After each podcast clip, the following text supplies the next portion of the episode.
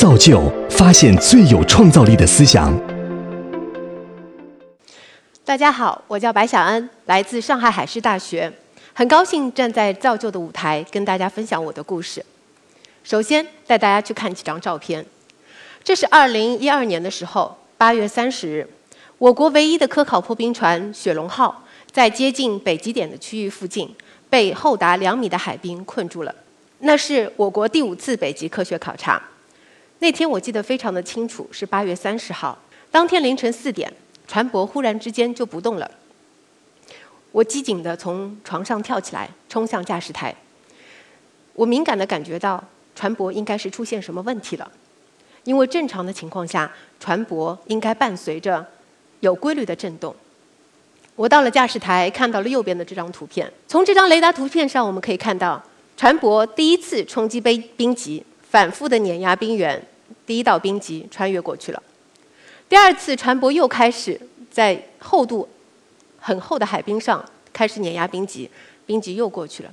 当船舶想要穿越第三道冰极的时候，船舶被厚厚的海冰围困住了。船长紧急地把我们所有的驾驶员叫到驾驶台，讨论破冰的方案。我们第一套方案是采用了希望让船舶全速前进、全速后退，通过让船舶主机不断的运转，就像我们有的时候车子陷入了泥泞中，我们会啊用力的去踩我们的油门一样。我们希望通过船舶自身的震动，能够让船舶碾碎周围的冰原，让船舶脱困。但是它却纹丝不动。这个时候，我们又得到了一个坏消息，气象组的同志告诉我们。在雪龙号的前方是百分之一百的密集度的海冰，而我们的后方还有两个气旋，正在不断的把我们刚刚碾碎的海冰聚拢到我们的船尾，前后夹击。这个时候船舶非常的危险，如果不能够及时的脱困，可能后果不堪设想。曾经国外的一些船舶就在这样的情况下，一艘船舶被深深的碾压出冰原，并且倾倒，然后沉没。我可以从船长紧锁的双眉中看到他非常的紧张，时间一分一秒的在过去。我们开始采用第二套方案，也就是通过调节压载水，让船舶前后吃水的变化来带动船舶状态的改变。这里我可以给大家科普一下，好比这是一条船舶，我们把压载水打到船舶的船头，让船头先翘起来，然后再把压载水前面的压载水排空。打到后面的压载水舱，让我们的后部能够倾斜到水面中。通过不断的调节前后的压载水，来改变我们船舶的运动状态，从而让我们船舶能够震碎海冰。就这样，船舶的前方出现了一条冰缝，我们找到了一个转环的余地，船舶可以掉头了。我们顺利的脱困了。这次经历让我感受到了人的渺小。有的时候在码头上看着我的船舶。我总觉得它是这么的庞大，仪器又是那么的先进，但是当我们面对恶劣天气条件、面对恶劣的航海环境的时候，我们就会感觉到无助。因此，人有的时候感觉到无助和彷徨，可能就是来来源于对未知环境的那种无力与恐惧。第五次北极科学考察的任务之一是完成中国船舶首航北冰洋的任务。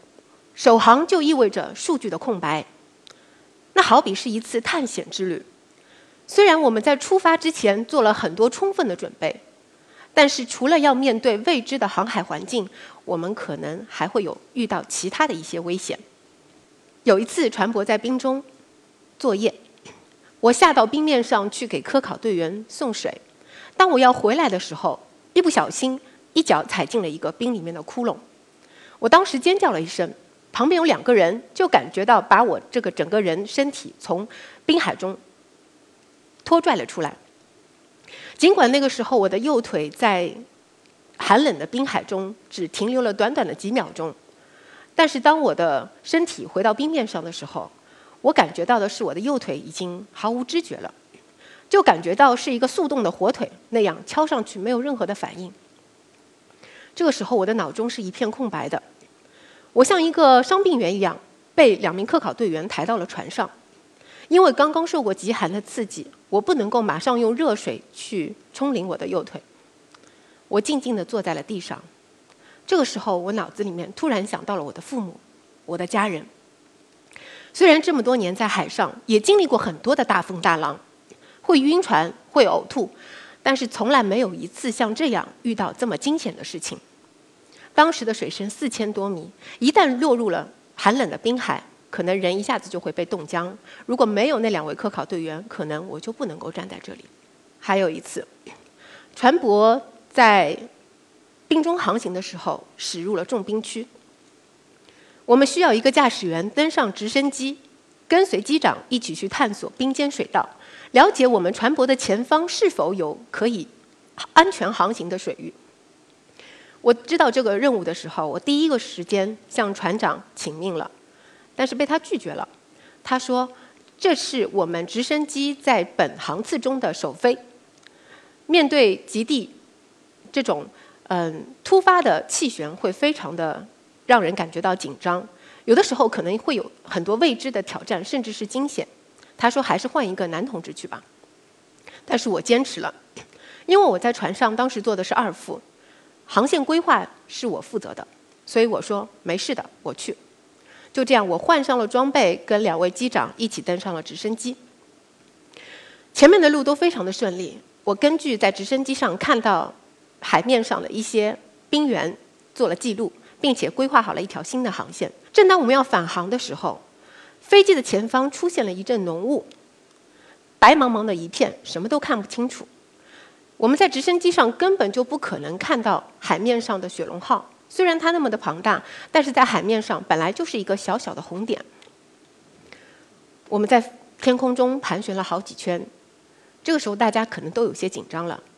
虽然当时在直升机的机舱里面，机器声轰鸣，噪声也很大，但是我隐约的听到前面的两位机长在嘀咕：“我们飞机上的油快要用完了，实在不行，我们就找一块完整冰，找一个地方紧急迫降，等待大船来救援我们。”我听到了这些话，心里面有一些发怵，但是我佯装镇定的看着窗外，等待奇迹的发生。可能那个时候我能做的就只有等待时机，等待机会的本身就是对危险的探知。幸运的是，没过多久，雾中就出现了一道小缝，机长非常迅速的、灵活的冲出了那个云雾。当时我们都感觉到有一种拨开云雾见彩虹的欣喜。直升机安全的回到了雪龙号的直升机平台上面。这是我又一次在极地。面临了生与死的考验。现在回想起那九十多天往返北极漫长的航程，我仍然觉得那是一次挑战极限之旅。我们要面对的是高强度的工作，没有节假日，没有双休日，船上的工作是一个萝卜一个坑。就算你病倒了，你仍然要坚守在你自己的岗位上。面对夏天的北极。我们整个航行的过程中处于极昼的现象，没有黑夜，只有刺眼的阳光。当我们完成了一天的工作，回到房间里面，我们需要拉上几层遮光布，让我们去人工的制造一个黑夜的环境，能够入眠。在高纬度地区航行，极圈很小，不断的穿越经线，也就意味着要不断的播钟，调整时差。这个时候也会给人造成很大的生物钟的挑战。当然，对于远洋航行来说，新鲜的水果和蔬菜也是船上最大的奢侈品。因此，长期缺乏维生素，可能也会使人的身体感觉到不适。但是，这一切的付出都是值得的。当雪龙号返回后，国内更多的航运界的专家和学者投入到了极地航行的研究与探索中。我们以呃亚洲国家到欧洲国家为例。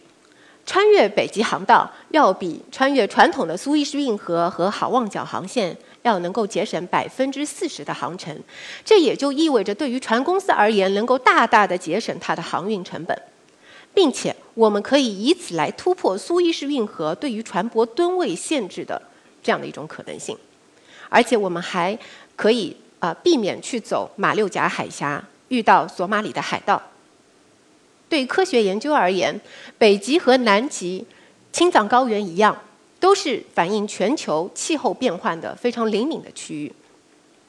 雪龙号的成功试航，让我们的很多科学家收集到了一手的数据。也首次让我们完成了五大扇区的准同步观测，并且对于北极地区的海洋地理、海洋化学、海洋生物、海洋大气、海洋地质等方面都有了新的突破。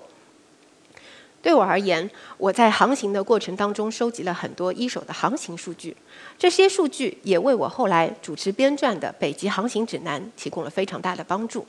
这本指南也为中国商船在北冰洋的首航提供了航海的保障。现在回想起来，我觉得我们在船上所经历的一切都是值得的。可能有的时候人家会问：你经常在海上，你能感受到幸福吗？远离家人，没有信号，没有朋友圈，没有大家的关注。但是我觉得，幸福的人生可能就来源于在追求梦想的过程中不断的努力前行。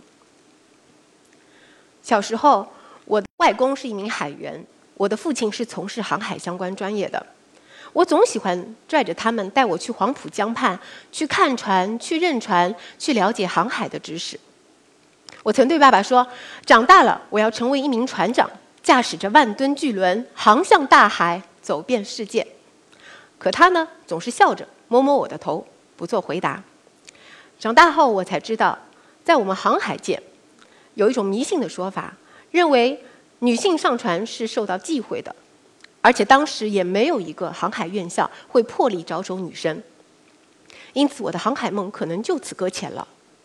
然而，在高中的某一天，爸爸带回来一张上海海事大学的招生简章，上面清楚地写着：“航海技术专业招收女生二十二名，要求身高一米六五以上，视力四点八。”我异常的兴奋，我觉得这一切的条件都是为我量身定制的。就这样，我顺利的到了上海海事大学，开始了我的航海生涯。二零零八年硕士毕业留校以后。得益于学校双师型教师的培养政策，我一边在学校从事航海的教学，一边上船累积航海经验。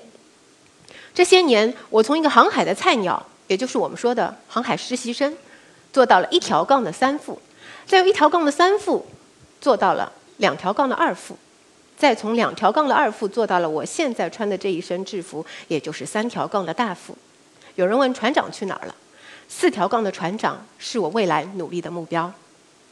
我们这些等级的晋升都完全依赖于你在海上的航行经验的累积。我热爱航海，我特别陶醉在我自己独立驾驶船舶，在一望无垠的大海上航行给我带来的那种豪爽与激情。我更喜欢探险的那一瞬间。在那一瞬间，可以对未知的航海领域去探寻那种不可能中的可能。这可能就是我骨子里面对于航海的热爱。当然，这些热爱也给我的工作带来了很大的帮助。我回到课堂上，我可以给同学们分享更多的干货。有了一线的航海经验，我也可以参加上海海上搜救志愿者的队伍，利用自己专业的优势。拯救更多海上的生命。我也可以在呃媒体发生世月轮、东方之星、郭川船长失联等事件的时候，第一时间在媒体上为公众做一些专业的航海解答。庆幸的是，我的梦想没有终结，并且传递给了我的学生。现在我班上有很多女同学告诉我说，毕业了，她们要像我一样加入到海洋海员的队伍。也确实，随着船舶现代化、智能化的发展，我们在船上不仅仅依赖于重体力活的劳动，女生完全可以胜任船上的各项工作。而且从心理学的角度讲，有了女性的加入，也能够很好的平衡男海员在单性别群体工作环境下对心理产生的压力和负担。俗话说，男女搭配，干活不累。